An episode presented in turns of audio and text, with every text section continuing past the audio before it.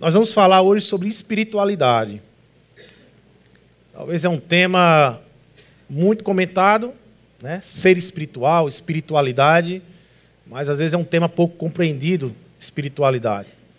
É, então nós vamos falar com esse tema olhando para Daniel. Olhando para Daniel, nós vamos falar sobre a espiritualidade que se encontra ali no, no livro de Daniel.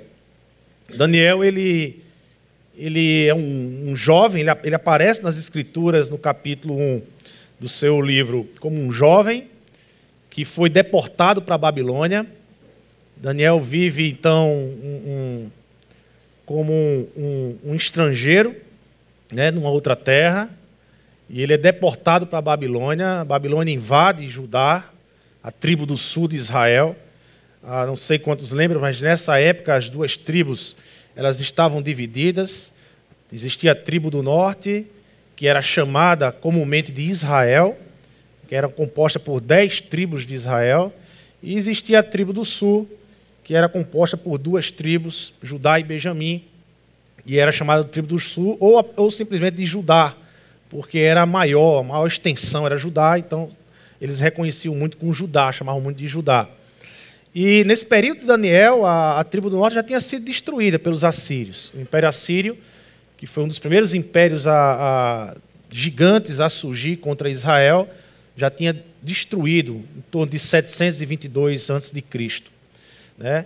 E só que aí a tribo, ficou a tribo do sul e veio o Império Babilônico. E aí o Império Babilônico cresceu na região norte e foi tomar Israel. Se você olhar no mapa depois, na sua curiosidade, você dá uma olhada no mapa, você vai perceber como Israel era importante. Porque existiam, então, nesse período, duas grandes potências, o Egito e a Babilônia, e Israel ficava no meio. Israel ficava como uma bananinha espremida ali no meio. E quando você está falando de, de, de, guerras, você está falando também de rotas comerciais. E Israel era uma rota comercial. Então, quem dominava o comércio tinha mais poder desde aquela época. Você tinha um poder militar, era muito forte o poder militar, mas você tinha um poder militar que era alimentado pelo comércio, pelo financeiro. Então era muito importante ou o Egito ou a Babilônia dominar aquele pedaço por uma rota comercial importante. Por Israel ser uma rota comercial importante. Ah, historicamente, a gente sabe, é, lendo o Antigo Testamento, que Israel, agora no caso Judá, né, sempre foram tendenciosos a fazer parcerias com o Egito. Eles saíram do Egito, mas parece que o Egito nunca saiu da cabeça deles. Então, eles sempre foram tendenciosos a, a, a, a estar do lado do Egito. Né? E aí, nessa negociação com o Egito, a Babilônia vai e vai invadir ah, o Reino do Sul. A Judá vai invadir Jerusalém ah, numa, num espaço de três invasões. Na verdade, foram três invasões. A terceira e última é aquela invasão que, aliás, a segunda invasão é a invasão que, que a primeira foi uma invasão de vassalagem, não sei se vocês estão familiarizados com o termo, mas a Babilônia chega para o rei Joaquim né, e vai dizer assim, ó, a, a gente vai colocar o nosso exército à, à sua disposição para proteger vocês do Egito, do Egito, vocês vão pagar um tributo, um impostozinho, alto, pesado para mim, para eu manter a paz e para não destruir e matar vocês. Ok? Ah, ok. É? Então faz um acordo com a Babilônia. Então a Babilônia domina, mas permite que Israel viva tranquilamente, desde que se pague o imposto e que esteja do lado deles nessa guerra com o Egito. É?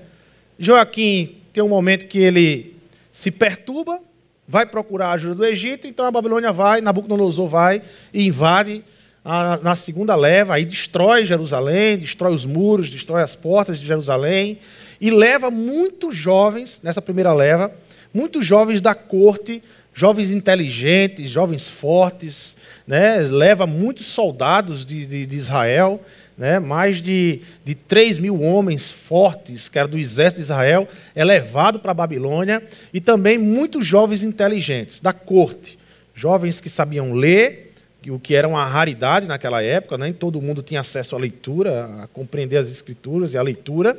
Jovens que sabiam ler, jovens inteligentes, jovens que aprendiam outros idiomas. Então, esses jovens foram levados para a Babilônia. E nessa deportação desses jovens está Daniel. Daniel foi nessa turma levado para a Babilônia para viver numa espécie de escola administrativa da Babilônia. A Babilônia tinha uma espécie de escola administrativa que pegava esses jovens inteligentes de outras nações que iam conquistando, colocava nessa escola, que é onde essa escola eles iam aprender a cultura babilônica, o jeito de pensar, a língua babilônica, eles iam ler os escritos babilônicos, a literatura babilônica, eles passariam por um processo de aculturamento né, na Babilônia. E Daniel vai nessa leva, junto com seus amigos, Daniel vai nessa leva aí. Ah, quando Daniel ele nos ensina sobre espiritualidade, a, a gente precisa compreender o que é espiritualidade na, na perspectiva de Daniel. Quando a gente fala de espiritualidade, o que é que vem na sua mente? É, geralmente, eu, eu, não sei se, se você já tem algo definido sobre espiritualidade, mas geralmente, quando se fala de espiritualidade, se fala de algo apenas metafísico, apenas fora da matéria, algo que é espiritual. Não sei se vocês pensam assim, né? Algo que é de outro mundo, não é desse mundo. A espiritualidade tem a ver com algo que não é matéria, é algo que é espiritual, né? Algo que se estabelece talvez no campo das ideias, né? Mas não no prático, não no concreto, mas é algo espiritual, né? Então, ah, nós somos tendenciosos a encarar uma, a espiritualidade distante do cotidiano. Nós somos tendenciosos a, a encarar a espiritualidade distante do nosso dia a dia.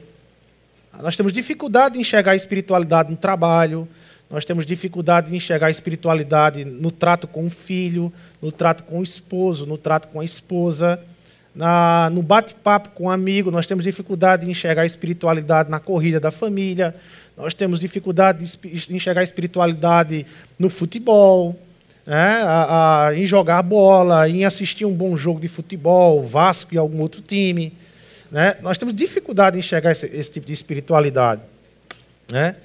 Então, ah, porque nós somos muito influenciados por uma, por uma heresia e um pensamento herético que surgiu dentro do cristianismo. E olha só como a história ela é muito forte e ela influencia. Nós somos muito influenciados a pensar a espiritualidade na maneira gnóstica e não na maneira cristã. O gnosticismo foi uma, uma, uma, uma, uma seita, um pensamento, uma ideologia religiosa que tomou conta do cristianismo no século II, no século III, no século IV. Tomou conta, quando eu digo tomou conta, em que sentido? Ela, 50% da igreja daquela época embarcou nessa ideia gnóstica. Ah, o que era o gnosticismo? Era uma espécie de, de, de, de, de pensamento platônico na religião. Então, eles diziam o seguinte, que um dos gnosticismos era o docético, que dizia que Jesus não veio em corpo que, que não acreditavam na ressurreição corpórea, mas apenas espiritual. Porque na, na, na mentalidade gnóstica, ah, o espiritual é bom, o espiritual é verdadeiro, o espiritual é transparente, o espiritual é santo, e então o, o corpo, a matéria é, é má. O corpo e a matéria não, não, não serve, não presta. Então, para o gnóstico, não, não existe um futuro ressurreto no sentido de corpo, de morar na terra, de, de, de, de entender que nós vamos passar toda uma eternidade futuramente, não num espaço espiritual de, de, sem corpo, mas na terra, com corpo, e vivendo na terra. Então, o gnosticismo ele, ele, ele pregou isso dentro do cristianismo, dentro das igrejas cristãs, e 50%, a metade das igrejas embarcou disso, mas ele foi muito combatido, porque ele negava aquilo que é, é a base ou é o pilar do cristianismo, que era a ressurreição corpórea de Jesus Cristo. É, é, é um dos pilares para eu entender que você é cristão como eu. É quando você crê na ressurreição corpórea de Jesus Cristo. Se você não crê na ressurreição corpórea de Jesus Cristo, você ainda não experimentou a ação do Espírito Santo de Deus, porque o Espírito ele confirma isso ao nosso coração. O nosso Senhor venceu a morte. e ele ressuscitou ao terceiro dia. Né? Então, e aí a gente tem dificuldades com isso. Então, Daniel nos traz uma visão extremamente contextualizada para os nossos dias. E talvez Daniel seja um livro tão importante para os nossos dias, por causa disso. Para Daniel, espiritualidade tem mais a ver com o que o seu relacionamento com Deus, o que o seu relacionamento com Deus traz para a vida. Quanto o seu relacionamento com Deus se transforma em prática. Isso é espiritualidade para Daniel. No livro de Daniel, espiritualidade é isso, é o quanto a minha relação com Cristo ele é prático. Ele muda as minhas práticas, ele muda a minha forma de me relacionar com o outro, ele muda a minha forma de me relacionar com as estruturas sociais na terra, ele, ele muda a minha forma de me relacionar com as pessoas. Quanto isso é prático, isso é espiritualidade. E Jesus já, ele já falava desse tipo de espiritualidade. Na oração modelo, quando os discípulos lá pedem que Jesus então ensine a orar e deem uma oração, Jesus ele vai dizer: Olha, venha o teu reino e seja feita a tua vontade, assim na terra como no céu. O que Jesus está dizendo aqui na oração é que, assim como no céu há justiça, que vocês então peçam que a partir de vocês viva justiça aqui na terra. Que como no céu há o amor de Deus, que esse amor seja presente aqui na terra. A partir, lógico, dos discípulos, da ideia de ser sal e luz aqui na terra. Então, essa espiritualidade que Daniel nos ensina também é uma espiritualidade pela qual Jesus orou. Que aquilo que acontece nos céus venha a ser feito aqui na terra. Seja feita a tua vontade, Deus. Da mesma forma que a tua vontade se estabelece no céu, que a tua vontade venha e se estabeleça aqui na terra. Onde é que a vontade de Deus começa a se estabelecer aqui na terra?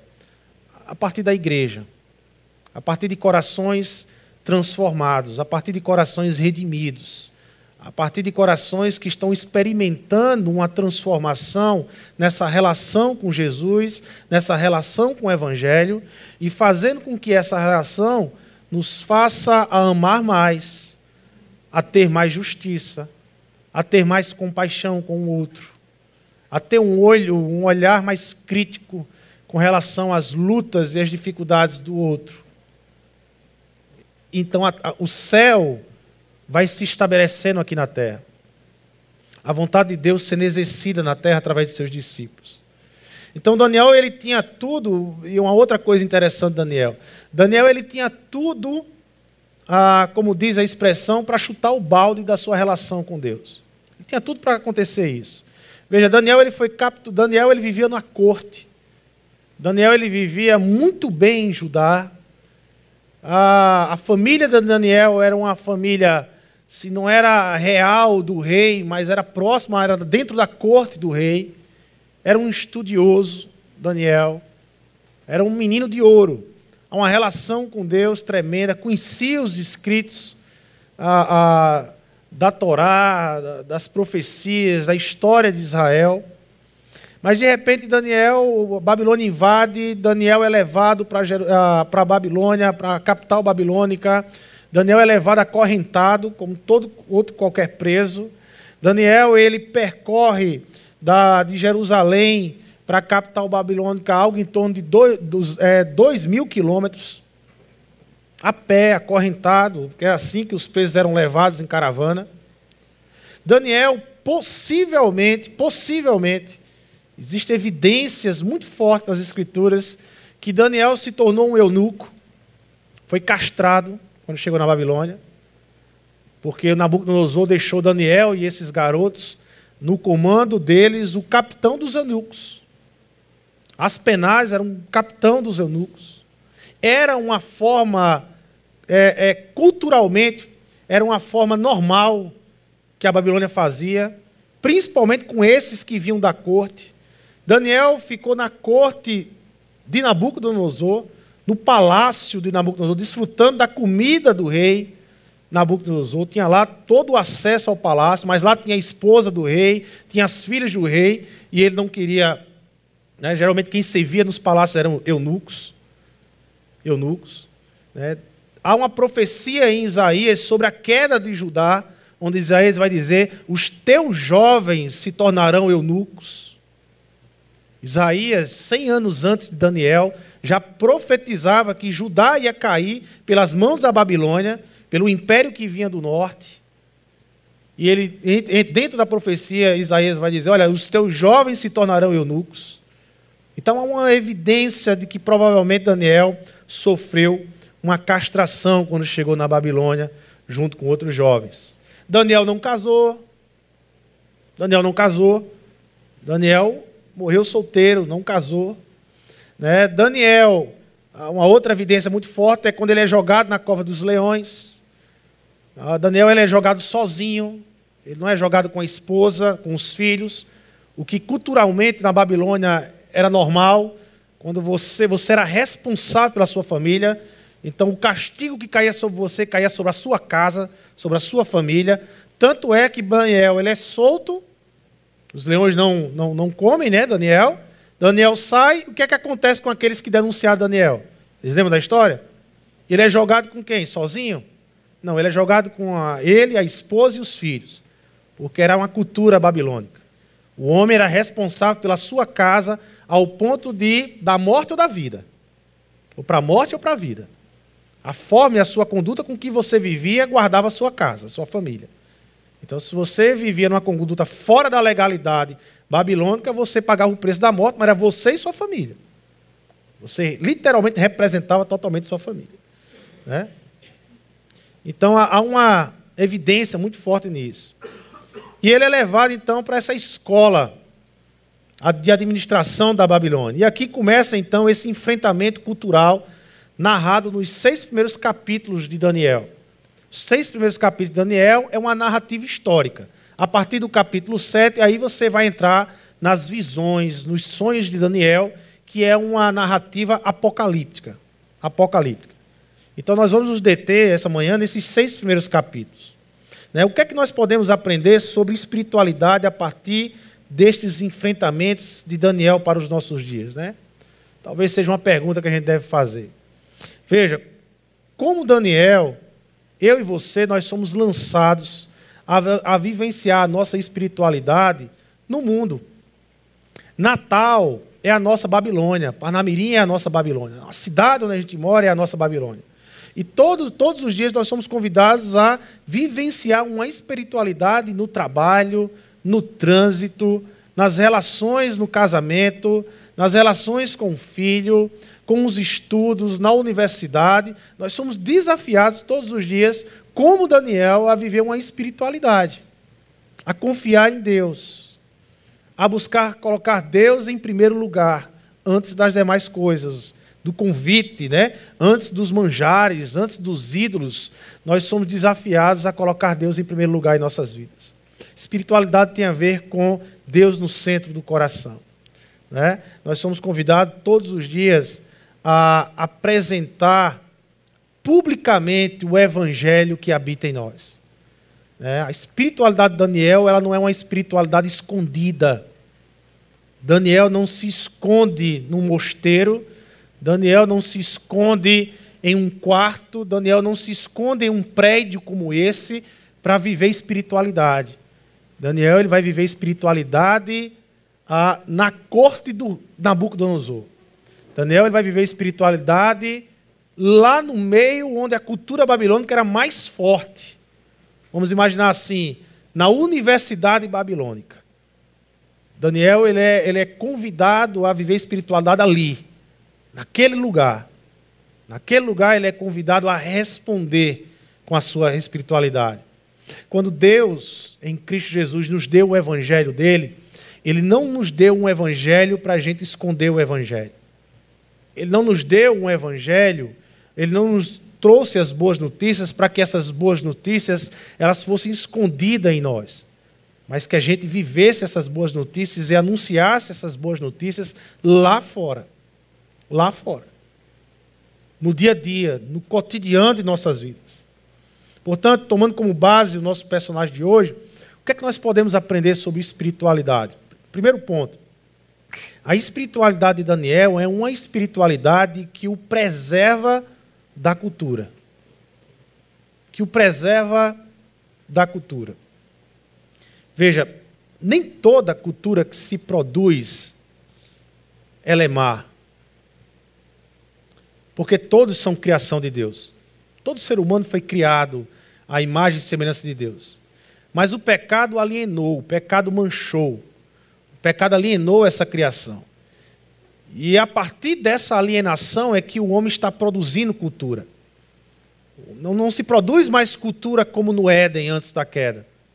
Se produz cultura depois da queda. Se produz cultura sob a pressão de uma alienação que vem com um pecado sobre nossas vidas. Então você vai ter boa cultura, mas você vai ter uma má cultura. O que é uma má cultura? Aquela que, de alguma forma, tenta tirar Deus do centro da sua vida.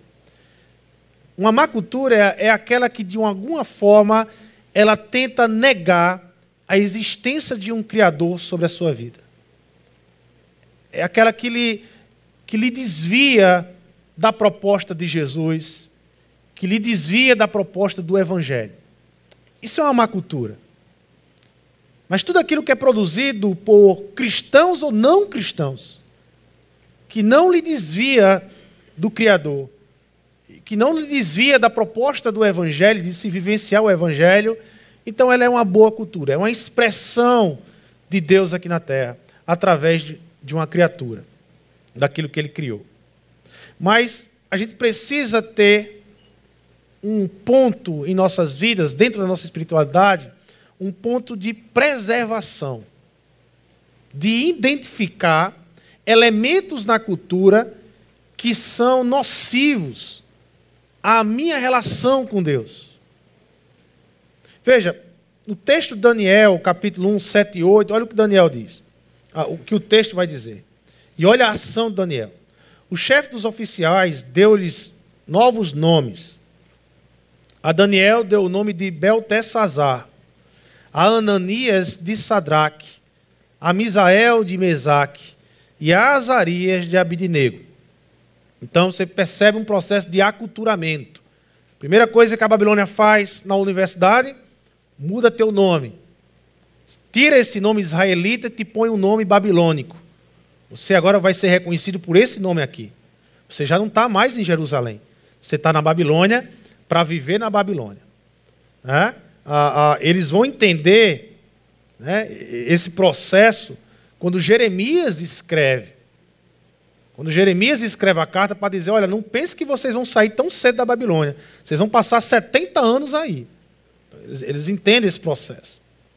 Né? E aí Daniel continua. Olha, olha o que o texto diz. Daniel, contudo, Daniel, contudo, decidiu não se tornar impuro com a comida e com o vinho do rei. E pediu ao chefe dos oficiais permissão para se abster deles. Veja, nós estamos diante de um processo de aculturamento aqui. Esse processo ele era algo muito comum uma, no, no, no, Império, né, nas grandes civilizações, e muitos se permitiam a este processo para ter uma vida em paz com a nova civilização dominadora. Então, para eu ter paz com Babilônia, eu me submeto a esse processo de aculturamento, em troca eu tenho paz. Em troca eu posso viver, eu posso me casar, eu posso comercializar, eu posso tocar minha vida em paz. Basta eu absorver alguns pontos da cultura babilônica, como, por exemplo, troca de nomes. Nós vimos na mensagem sobre José, quando ele vai para o Egito, nós vimos essa mesma tática que o Egito faz com José. Muda o nome dele, né? A, a, a, o processo de aculturamento que José passa ali. E a questão da comida do rei. Então, como é que a espiritualidade de Daniel reage a esse processo? Qual é a reação da espiritualidade de Daniel a esse processo de aculturamento? A espiritualidade de Daniel ela reage com uma decisão. Texto diz que Daniel tomou uma decisão. Tomou uma decisão. E aqui nós precisamos entender que comida e vinho, nesse texto aqui, eles ganham um outro significado. Eles vão ganhar um outro peso que não é o peso de hoje dentro da nossa cultura hoje. Mas na época de Daniel, comida e bebida, a comida e o vinho tinha um outro significado, um outro peso dentro do contexto da época. A, a comida era um símbolo da cultura, era o símbolo de uma nação. Você comer daquilo que o rei lhe serve, você está dizendo para todo mundo que está vendo aquela ação sua que você aceita depender de Nabucodonosor. Comida, comer na mesa do rei era dizer: eu dependo de você. A minha dependência está em você. O meu alimentar, aquilo que é mais básico na minha vida, eu reconheço que vem de você, Nabucodonosor. Vem de você. Então havia esse peso. Era um ato público. Comer a comida do rei, portanto, não era um ato privado. Não era uma questão de gosto somente mas falava um ato público. Eu dependo de Nabucodonosor. É ele que me alimenta, é ele que me sustenta. Ao chegar em um determinado local, e só o cheiro da comida você lembra, né? Eu imagino os deportados de Israel, a saudade que eles tinham do tempero e do cheiro de Jerusalém, das comidas de Jerusalém, do tempero de Jerusalém. É interessante que a comida até hoje fala, né? Isso, né? Se você tá, se você é um bom nordestino e você chega em São Paulo e sente um cheiro de uma carne de sol sendo assada, de longe você vai reconhecer, olha que carne de sol está sendo assada aí. Né? O paulista, quando vem para cá também, ele vai ter um tipo de comida, o mineiro, ele vai ter um tipo de comida. Ou seja, a comida até hoje é uma expressão que nos faz lembrar. Comida até hoje é algo que nos faz trazer à memória de onde somos, quem somos. A comida ela, ela é até hoje usada como um instrumento de identificação, de identidade. Né? De cada estado. A gente está falando de um Brasil gigante, onde cada estado tem um tipo de culinária, um tipo de tempero. Né? Mas países menores é, é um tipo só, né? Um, é um jeito só de fazer comida, é um tempero só e lembra ele aquele país. Né? Então, e o vinho também tinha um significado. O vinho tinha um significado do sangue, o vinho tinha o um significado da vida, portanto, a ideia de sangue, da vida. E, e o vinho tinha uma marca, um significado muito forte no Antigo Testamento, que é a aliança. As alianças eram feitas tomando-se uma taça de vinho no mundo oriental, no mesopotâmico, naquela época, as alianças eram feitas em meio a uma taça de vinho. A uma taça de vinho. É por isso que a igreja ela é a noiva de Cristo e há uma promessa das bodas, do casamento de Jesus com a igreja. E no casamento de Jesus com a igreja, ah, não vai ter Coca-Cola, infelizmente. Vai ter vinho. Há quem diga, né, vou abrir aqui um parênteses, né, para o um momento de heresia da igreja. Há quem diga que nas bodas, Jesus vai abrir uma Coca-Cola gelada. Ele vai olhar para os filhos dele, né, porque todo mundo vai ficar assim, espantado, né? Vai ficar espantado, né? Mas a, o argumento é porque o corpo já vai ser um corpo glorificado, então ela já não vai fazer nenhum mal, né? E ela é gostosa, Coca-Cola. Ela só faz mal à saúde. Detalhe desse. Né? Besteirinha dessa, né? Ele aproxima mais de Deus. Vai lá para. Tem esse outro detalhe também. Mas esqueça o parênteses. Aqui foi só um momento de heresia que a gente não, às vezes a gente não aguenta aqui, né? Mas a, a, o vinho tinha essa força. O vinho era uma aliança. O vinho era uma aliança. Então, entenda a situação de Daniel naquele momento. Daniel estava sendo pressionado Daniel estava sendo pressionado na universidade, na academia administrativa de Nabucodonosor. Daniel estava sendo pressionado a comer da comida do rei e a beber do vinho do rei. Em outras palavras, Daniel estava sendo pressionado a publicar, a deixar de forma muito pública, muito clara para os outros, que ele, que ele estava fazendo um pacto com Nabucodonosor, uma aliança com Nabucodonosor, uma aliança de dependência com Nabucodonosor. Essa era a proposta da comida e do vinho. Né? Aqui não era que Daniel estava menosprezando a cultura babilônica, a questão da comida, mas admitindo, e aqui Daniel está admitindo, que esta cultura o tirava da sua espiritualidade.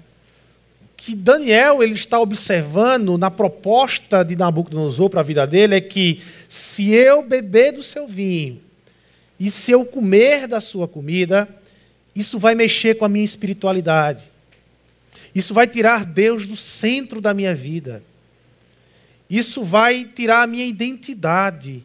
Ah, porque a minha identidade, ah, e é, e é algo fantástico em Daniel, e você vai vendo no decorrer do livro, porque a identidade de Daniel não estava em Jerusalém, não estava nos muros que foram destruídos, não estava nas portas que foram queimadas, mas a identidade de Daniel estava em Deus na sua relação com Deus, na sua dependência de Deus, de quanto Deus o tem sustentado e o guardado até aquele momento.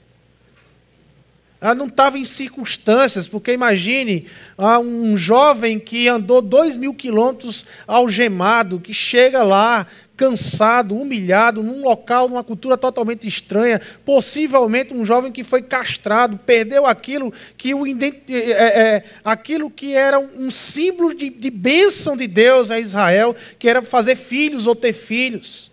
E de repente Daniel perde tudo isso, mas ele não perde a espiritualidade dele com Deus. Ele não perde Deus do centro. E lá na Babilônia, ele identifica, ele identifica que essa comida e esse vinho podia mexer com a espiritualidade dele.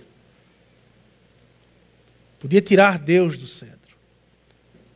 Ele teria que publicar algo que ele não queria publicar, que ele não acreditava. Então Daniel, ele procura ah, o capitão lá e ele diz: Olha, me permita que eu não coma isso. Permita que eu não faça isso. Hoje, em nossos dias, este processo não se dá mais pela comida, né? Não é Coca-Cola, não é o McDonald's, não é, não é mais comida que, que, mexe com a nossa identidade. Né? Mas existem é, é, elementos na modernidade que mexem com a nossa identidade. Um elemento novo que nós estamos aprendendo a lidar com ele, redes sociais. As redes sociais mexem com a nossa identidade. É muito comum você ver pessoas nas redes sociais usando a mesma rede, porque as redes sociais hoje é um tipo de boca, né? Quando eu falo de redes sociais, você lembre daquele texto de Tiago, quando Tiago fala da boca, da língua. As redes sociais é a língua pós-moderna, é a língua moderna.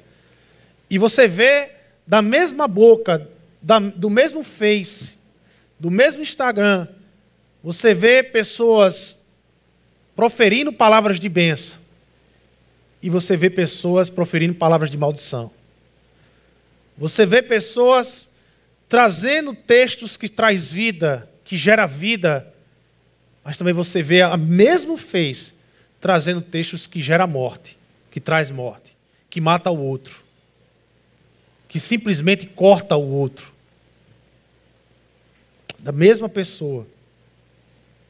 Sexo é um instrumento pós-moderno que tira a nossa espiritualidade. A sexualidade hoje tem sido um instrumento que tira a, a, a, a pós-moderno, que, que, que tira Deus do centro. Quantos jovens, adolescentes, pasmem, crianças, têm perdido a centralidade em Deus e têm perdido sua espiritualidade por causa do sexo? Quantos casamentos têm ido de água abaixo por uma sexualidade distorcida, doentia e que tira Deus do centro? Tira Deus do centro. Pornografia, a incompreensão com relação ao parceiro, se utilizando de autoridade com relação ao parceiro, obrigando o parceiro a fazer coisas que ele não queria fazer ah, o sexo fora do casamento, jovens que têm se permitido a transar antes do casamento. O casamento ele é um espaço de segurança. com relação ao sexo. Ele é um ambiente seguro para você desfrutar do sexo. Mas quantos jovens têm desfrutado do sexo antes do casamento e defraudando corações da menina ou do menino? Enganando. Dando ao coração da menina ou do menino uma ideia que ele não vai cumprir. Uma realidade que ele não vai conseguir cumprir. Isso se chama defraudar. Defraudar. Vender algo que você não tem. Não tem como dar, não tem como suprir isso. Mas quantos jovens têm se enveredado por esse caminho? A liberdade individualista, o individualismo, a autonomia tem sido um ídolo na pós-modernidade. A gente falar um pouco mais sobre isso. O Senhor diz assim, lá, usando Isaías, Isaías 29, 3 diz: Esse povo se aproxima de mim com a boca e me honra com os lábios, mas o seu coração está longe de mim. A adoração que me prestam só é feita de regras ensinadas por homens. Tem muita gente dentro de igreja vivendo essa vida que Isaías está denunciando. Pessoas que vivem adoração apenas por regras, porque já não se relaciona com Deus, já não tem Deus no coração, mas que se desviam, com os lábios são capazes até de adorar, mas não conseguem adorar no coração. Daniel, ele decidiu, decidiu, ele tomou uma decisão. Onde é que você toma uma decisão? Você toma uma decisão no seu coração. Você toma uma decisão no coração. É no coração que as decisões acontecem. Quando o texto diz que Daniel decidiu, ele decidiu no coração dele de não abrir mão de Deus. De não abrir mão de publicar quem ele é e a identidade dele. O ato, depois ele pediu. Ele decidiu para depois ele pedir. Ele tomou uma decisão interna no coração dele e essa decisão foi externada como ele pediu. Ele externou sua decisão. A espiritualidade no amor tem que ser uma decisão. Eu decidi amar a Deus. Eu decidi amar a minha esposa, amar o meu esposo. Eu decidi amar os meus filhos. Eu decidi amar o estrangeiro, amar o outro. Eu decidi amar a igreja. Eu decidi amar Jesus Cristo. É uma tomada de decisão que você tem no coração, mas que ela é depois que você toma a decisão, ela é externada. Daniel tomou a decisão, e depois que ele tomou a decisão, o que é que ele fez? Ele procura o capitão lá e diz: Olha, eu não vou, me permita para eu não comer nem vinho nem, nem nessa comida. Me permita isso. Eu confio que Deus vai sustentar, eu confio que Deus vai a, a, a usar a, de eu me abster e vai ser um resultado melhor, como vocês sabem que foram lá em Daniel. Mas permita que eu, que eu não coma da, da comida. Ele externou a decisão dele. Ele não ficou com a decisão para ele. Isso é espiritualidade. É quando as minhas decisões elas são externadas. Não adianta eu dizer que eu sou bom quando eu trato os outros mal. Não adianta eu dizer eu amo minha esposa quando em casa eu vivo dando coice na minha esposa. Não adianta eu dizer ah, eu amo meu marido como em casa eu vivo anulando o meu marido. Não adianta. As decisões que você toma precisam ser externadas. Não adianta eu dizer, ah, eu amo a Deus, mas na minha vida cotidiana, Deus passa longe da minha vida, passa longe das minhas decisões. As minhas decisões não, foi, não, não são decididas no campo da oração, mas são decididas no campo da minha qualificação. Onde é que está Deus nas suas decisões? Se você não ora, se você não se predispõe diante do Senhor, se você não coloca Deus para participar da sua vida, para tomar as suas decisões. A espiritualidade pela verdade e transparência é uma decisão, então eu preciso externar verdade e transparência. A espiritualidade a, para uma confissão e liberdade do pecado, ela é uma decisão tomada no meu coração, mas eu preciso externar essa decisão. Eu preciso confessar ao Senhor, confessar a um amigo meu, eu preciso confessar os meus pecados. A espiritualidade para o perdão, ela é uma decisão tomada no coração, mas eu preciso externar, eu preciso pedir perdão às pessoas pela qual eu machuquei ou que eu fiz algum mal. Eu tomo a decisão, mas eu externo as minhas decisões. Eu vivo uma espiritualidade a partir do meu coração, mas essa espiritualidade ela é expressa lá fora. Ela se encontra com o público, ela se encontra com a rua, ela se encontra com a escola, ela se encontra com o trabalho, ela se encontra na minha casa, nas minhas relações. É, essa espiritualidade que começa no meu coração se encontra lá fora. Faz sentido lá fora. Externa lá fora. Existe uma espiritualidade também em Daniel dos amigos de Daniel. E não apenas de Daniel, mas dos amigos de Daniel que foram deportados por Daniel. Mas é uma espiritualidade que afronta a cultura. Quando Nabucodonosor teve um sonho de uma grande estátua feita de ouro, de prata, de bronze, de ferro, de barro. Então, Daniel, ele, ele, ele, ele interpretou esse sonho de Nabucodonosor, falando que cada pedaço dessa estátua, ouro, prata, bronze, era um tipo de reino que viria. Depois viria um outro reino, depois viria um outro reino, depois viria um outro reino.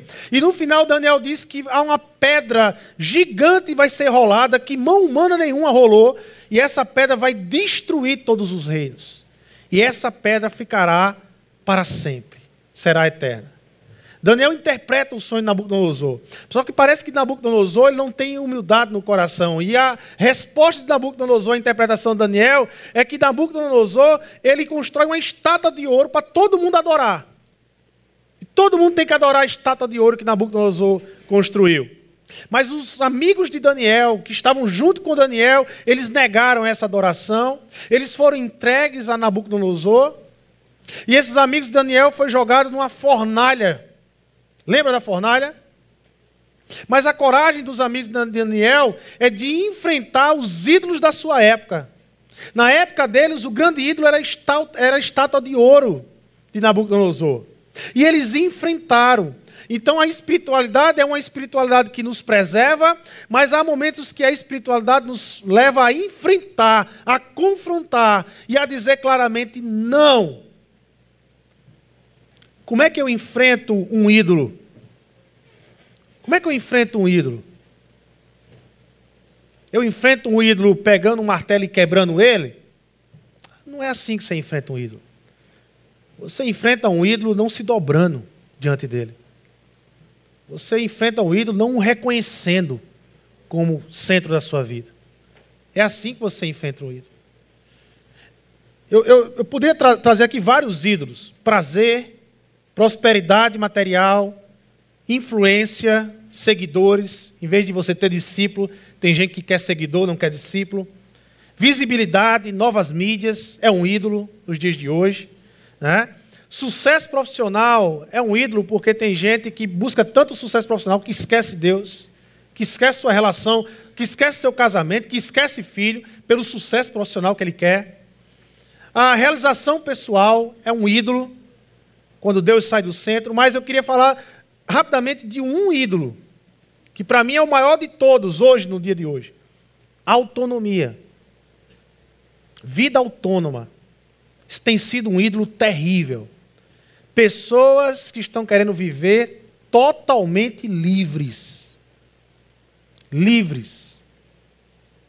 Livres da, do casamento, livres da responsabilidade, da, da responsabilidade de ser pai, livres da responsabilidade de ser filho, livres da responsabilidade de ser um estudante, livres da responsabilidade de cumprir as leis, livres da responsabilidade até de Deus. Pessoas que querem construir sua vida totalmente livres.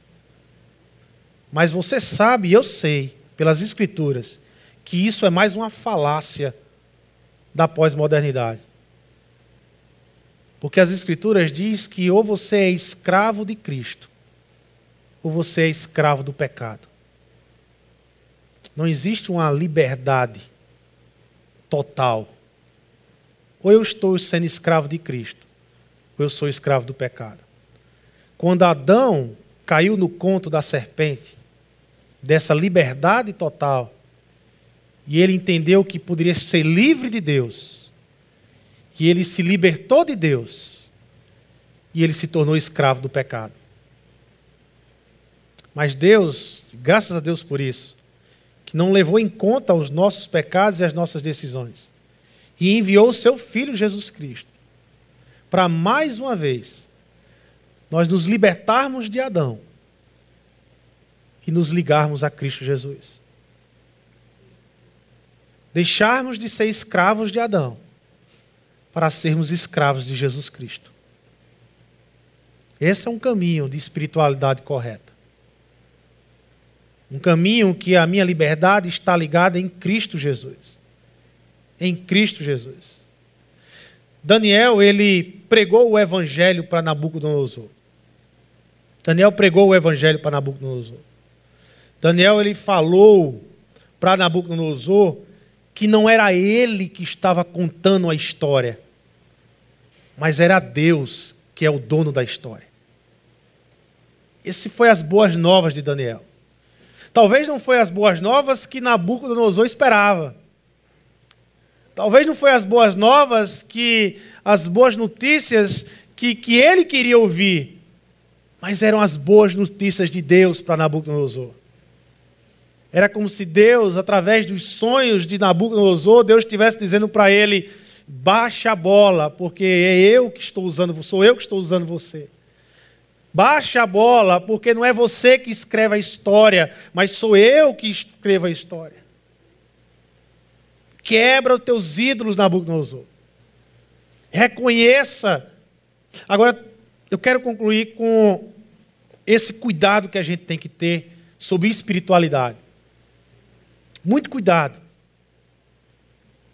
A espiritualidade que Nabucodonosor depois das interpretações dos dois sonhos que ele teve, Daniel interpretou. E Daniel interpretava e mostrava a verdade. Você não está no controle da história. O sonho está dizendo isso. O sonho quer dizer que é Deus que está no controle da história, mas não você está no controle da história. Mas em nenhum desses dois sonhos, Nabucodonosor ele se quebrantou. Ele se humilhou diante de Deus. Mas você vê textos lá em Daniel, você vai dizer, mas pastor Arthur, quando eu leio Daniel, eu vejo textos, por exemplo, eu vejo a oração de Daniel, e eu vejo textos de Nabucodonosor reconhecendo Deus, reconhecendo Deus de Daniel. E é verdade. Nabucodonosor, ele reconheceu o poder de Deus. Ele reconheceu esse Deus de Daniel que estava no controle da história, mas ele não se submeteu ao Deus de Daniel. Ele reconheceu o poder. Ele reconheceu o milagre. Ele reconheceu a mão forte, mas ele não foi capaz de quebrar os seus ídolos. Porque o único que é capaz de quebrar ídolos é Jesus Cristo. Eu não sei se você tem desenvolvido a sua espiritualidade, a sua relação com Deus. E na sua espiritualidade, na sua relação com Deus, eu não sei se você tem desenvolvido ídolos também. Se você tem trazido ídolos para junto de ti. Mas eu quero convidar você essa manhã a entender que o nome que prevaleceu nessa história não foi Beltesazar, o nome que Daniel recebeu na Babilônia. Não foi Beltesazar. O nome que prevaleceu nessa história foi Daniel. E é interessante você fazer um trocadilho, porque naquela época nome tem significado. O nome significava algo. Daniel significa Deus é meu juiz. Mas Beltesazar significa que o Deus Baal proteja o rei. Baal era o juiz, Baal era o protetor. Mas Daniel, o nome Daniel é Deus é meu juiz. E o nome que prevaleceu na história foi o nome de Daniel, Deus é o meu juiz. É Deus que prevalece na história. É Deus que prevalece na sua história, meu irmão, na minha história. Nem que para isso, nem que para isso, o Senhor, Ele faça rolar uma pedra para quebrar os ídolos que a gente constrói. O meu, a minha oração é que da mesma forma com que o sonho de Nabucodonosor ele mostrou Deus arrolando uma pedra e destruindo aquela estátua. A minha oração na sua vida e na minha vida é que Deus, em Cristo Jesus, esteja sempre arrolando uma pedra e destruindo os ídolos que a gente teima construir ídolos do trabalho, autonomia, individualismo, redes sociais. Que a nossa pedra, que é Cristo Jesus, esteja destruindo esses ídolos em nossa vida. E que Deus venha se estabelecer como um centro em nosso coração. Deus venha estabelecer como um centro em nosso coração. Eu queria concluir com um versículo final de Daniel. Olha o que o versículo final de Daniel diz. Daniel 12, 13. Quanto a você, siga o seu caminho até o fim. Isso é Deus falando com Daniel. Quanto a você, siga o seu caminho até o fim. Você descansará e então no final dos dias você se levantará para receber a herança que lhe cabe. Irmão, enquanto você estiver aqui na terra, a herança que lhe cabe ainda não foi dada a você. A herança que me cabe, a herança que lhe cabe, está guardada para a gente na eternidade. Para de ficar murmurando e reclamando com Deus, pedindo a herança antes do tempo.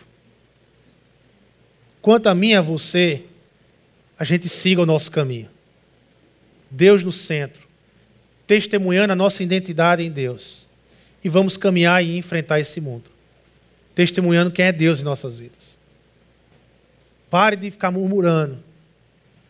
Tem muito cristão que fica a vida inteira murmurando, querendo receber o que você só vai receber, meu irmão, na eternidade.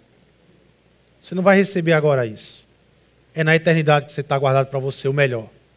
O melhor de Deus na sua vida está guardado para mais na frente. Então, aqui, enquanto nós aqui, que a gente possa estar vivendo a batalha de viver o Evangelho todo dia, de testemunhar a nossa espiritualidade todo dia. Amém? Vamos orar ao Senhor. Deus amado, Deus eterno, nós queremos te agradecer por tua bondade, por tua misericórdia. Eu quero te agradecer, Senhor, porque um dia em nossas vidas, cheias de ídolos, o Senhor rolou a pedra e a pedra que foi rolada destruiu os ídolos. E ela, essa pedra que é Jesus Cristo, se estabeleceu como única em nosso coração. Na caminhada do dia a dia, Senhor, sempre as lutas aparecem. De manter o Senhor Jesus como centro do nosso coração de manter o teu evangelho como a única proposta de vida. Há muitos ídolos, muitas propostas que competem com a sua proposta, com Jesus. Mas que o Senhor sempre, Pai amado, no nosso relacionamento com o Senhor, nos lembre de que é Deus, Cristo, o centro de nossas vidas que quando o mundo vier oferecer os seus manjares, que quando o mundo vier oferecer a, a, as suas comidas e os seus vinhos,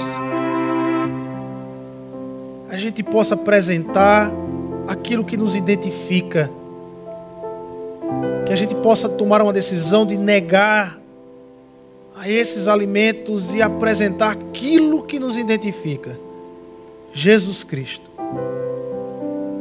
que a gente possa apresentar às redes sociais Jesus Cristo.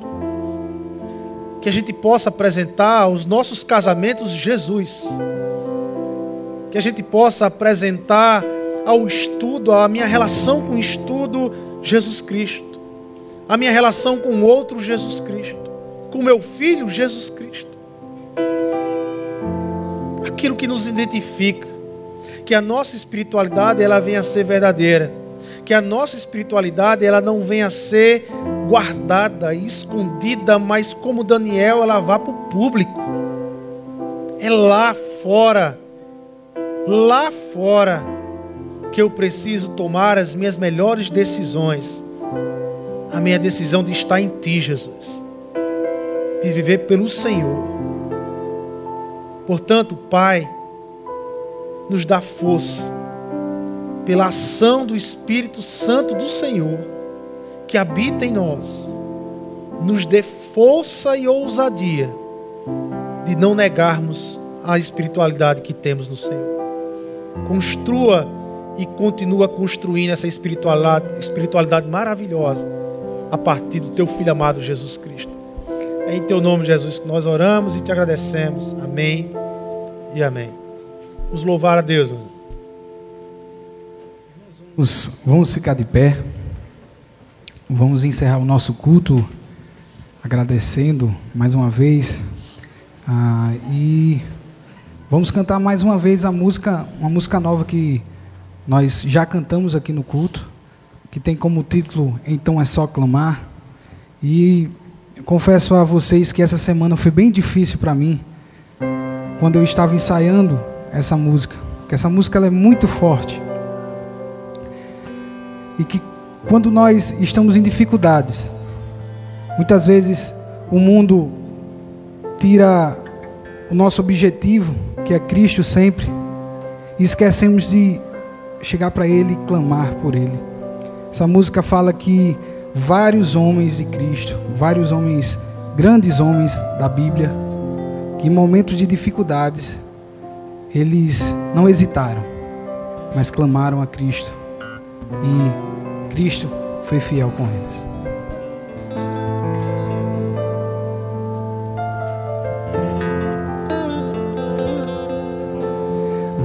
Vale a ser fiel, dizer não pro mundo em frente e prosseguir. Obedecer é o caminho para estar seguro quando o mal surgir. Não abra mão dos seus direitos que com sangue Cristo conquistou na cruz. Se ficar difícil é só clamar o nome de Jesus. Vale a pena acreditar, dizer sim para Cristo e nunca desistir. A obediência tem seu preço, mas o benefício é ver o mar se abrir. E quando achar que não tem jeito e ficar impossível carregar a cruz, se ficar difícil é só clamar o nome de Jesus. Então é só clamar, como Abraão no Moria clamou, como Josué que no Jordão clamou. Pode confiar, Deus vai te livrar, Ele é fiel, então é só clamar, como Bartimeu que por Jesus clamou, como Pedro que de uma prisão clamou. Pode confiar, Deus vai te livrar. Ele